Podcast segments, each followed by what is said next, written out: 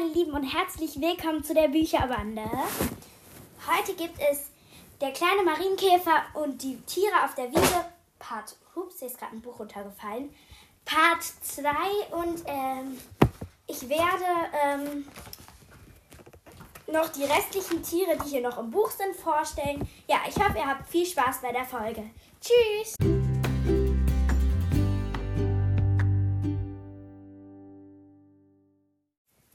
Okay, gut, fangen wir an äh, mit dem ersten Tier. Spinnen. Jägerinnen im Netz. Ein Spinnennetz spannt sich von einem Glockenblumenstängel zum anderen. Ein echtes Kunstwerk ist das, gewebt aus feinen Fäden. Nach getaner Arbeit hat sich die Kreuzspinne an den Rand ihres Netzes zurückgezogen. Dorthin, wo man sie nicht sieht. Sie wartet. Worauf wartet sie denn? Sie wartet auf Beute. Schon kommt ein Schmetterling angeflogen. Da, der wäre ein Leckerbissen. Doch er bemerkt die Falle rechtzeitig. Eine Fliege aber, die vorbeisummt, passt nicht so gut auf. Kaum zappelt sie im Netz, wird sie von der Spinne mit ihren Fäden eingewickelt mit einem giftigen und mit einem giftigen Biss betäubt. Eine schöne Mahlzeit für später. Nicht alle Spinnen spinnen Netze. Manche leben in Erdhöhlen und springen ihre Beute an. Und springen ihre Beute an. Auch die Wolfsspinne. Sogar dann, wenn sie ihre Jungen auf dem Rücken trägt. Die bleiben nämlich so lange bei ihr, bis sie selbst groß genug zum Jagen sind. Ein Kaninchen ist kein Hase. Noch rasch ein bisschen Klee gemümmelt und ein paar Helmchen Gas. Dann ist es aber höchste Zeit für das Kaninchen, im unterirdischen Bau zu verschwinden. Schließlich warten fünf Junge auf die Mutter. Die sind noch nackt und blind und wollen gesäugt werden. Auch die Häsin hatte Junge, aber die sind mit Fell und offenen Augen auf die Welt gekommen und haben sich sofort selbstständig gemacht. Feldhasen leben im Gegensatz zu den Kaninchen in flachen Erdmulden. Wenn Gefahr droht, müssen sie sich ganz still verhalten, damit sie der Fuchs oder der Jäger nicht hört. Warum graben Hasen keine Höhlen? Hasen wollen ihre Nase immer in den Wind halten. Nur so fühlen sich sie sich sicher. Sie haben feinere Nasen und hören mit ihren langen Ohren besser als die Kaninchen. So sind sie gut ausgerüstet für ein Leben unter freiem Himmel. Viel Verwandtschaft in einer Höhle würde ihnen gar nicht gefallen. Der Regenwurm mag keinen Regen.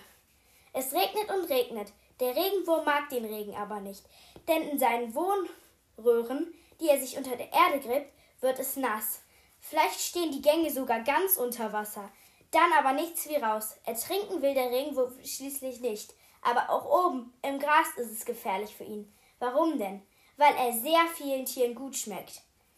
Zum Beispiel, welche Tiere wollen den Regenwurm fressen, steht hier noch. Und zwar Vögel, Spitzmäuse, Maulwürfe, Frösche und Igel. Das ist schade, denn Regenwürmer sind sehr nützlich. Beim Graben lockern sie die Erde auf und verputzen jede Menge vermoderte Pflanzenteile. So verbessern sie den Boden. Wie kommt der Regenwurm vorwärts? Er hat keine Füße, aber kurze Borsten. Mit denen stößt er sich ab. Außerdem hat der Regenwurm Ringmuskeln, die er zusammenzieht und wieder ausdehnt. So kann er sich gut bewegen. Ein Sonnenbad für die Eidechse. Kaum scheint die Sonne und die Steine werden warm, schiebt sich eine kleine spitze Schnauze zwischen den Blättern hervor. Dann ein geschmeidiger Körper mit einem Schuppenkleid und vier Beinen und einem langen, langen Schwanz. Ist es ein kleines Krokodil? Nein, es ist eine Eidechse. Sie wärmt sich den Bauch und genießt die Sonne. Je wärmer, desto besser. Dabei vergisst sie das Jagen nicht. Eben krabbelt eine kleine Spinne vorbei. Ein Sprung. Schon ist die Spinne verzerrt. Aber auch die Eidechse muss aufpassen. Wiesel, Schlangen, Katzen und große Vögel haben es auf sie abgesehen. Vorsicht, kleine Eidechse. Was ist denn jetzt passiert? Hilfe, der Schwanz ist weg.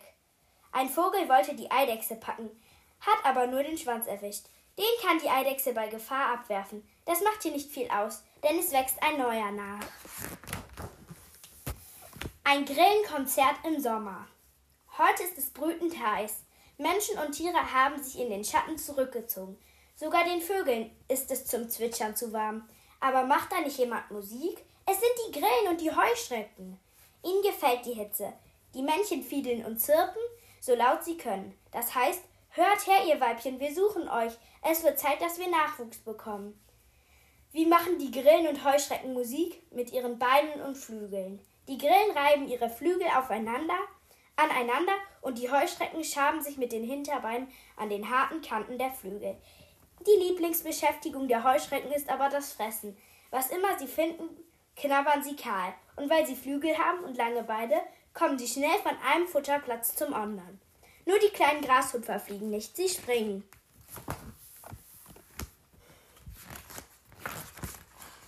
Wo die Ringelnatter schwimmt.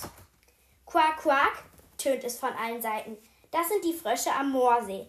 Doch plötzlich wird es totenstill. Platsch, platsch, alle Frösche verschwinden. Was ist denn geschehen?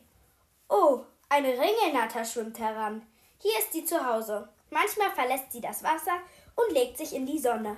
Ab und zu schwimmt sie den kleinen ruhigen Bach hinauf, der bei den Schilfstängeln in den Moorsee mündet. Oft liegt die Ringelnatter zwischen den Schilfblättern auf der Lauer. Nur ihr Kopf mit den beiden gelben Flecken ist zu sehen. Was will sie denn? Ein Frosch oder ein Molch zum Mittagessen. Neben der großen Weide liegt ein Laubhaufen. Dort ist es schön warm und dort hat die Ringelnatter ihre Eier versteckt. Im Herbst schlüpfen ihre Jungen. Sie fressen Fliegen, kleine Würmer und Kaulquappen.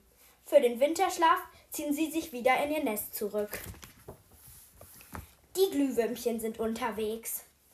Der Abend ist gekommen. Nun ist es dunkel. Die Kröte quakt noch leise am Teich und Mama Igel geht schmatzend in ihren Jungen an der Hecke spazieren. Kein Licht ist zu sehen, nur der Mond scheint am Himmel. Scheint wirklich nur der Mond? Nein, auch die Glühwürmchen fangen an zu leuchten. Nachts fliegen die Männchen umher und blinken wie klitzekleine Taschenlampen, die aus- und eingeschaltet werden. Auch die Weibchen leuchten, aber weil sie keine Flügel haben, sitzen sie im Gras. Glühwürmchen sind kleine Leuchtkäfer. An ihrer Unterseite haben sie grünlich blinkende Lichtquellen. Sonst würden sich die Paare in der Dunkelheit gar nicht finden. Aber nur bei den kleinen Glühwürmchen glühen Männchen und Weibchen. Bei einer größeren Art leuchten nur die Weibchen.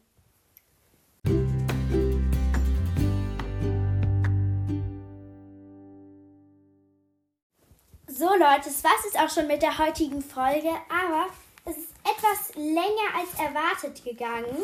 Deswegen muss ich wohl in der Bewertung auch noch ein bisschen vorlesen. Also eins, zwei, drei Tiere. Also drei Tiere muss ich dann noch vorlesen. Aber ja, die Bewertung kann ich ja trotzdem dann auch noch machen ja, also ich hoffe, es hat euch gefallen. Es war etwas länger. Okay, ja, das war's dann auch schon. Tschüss!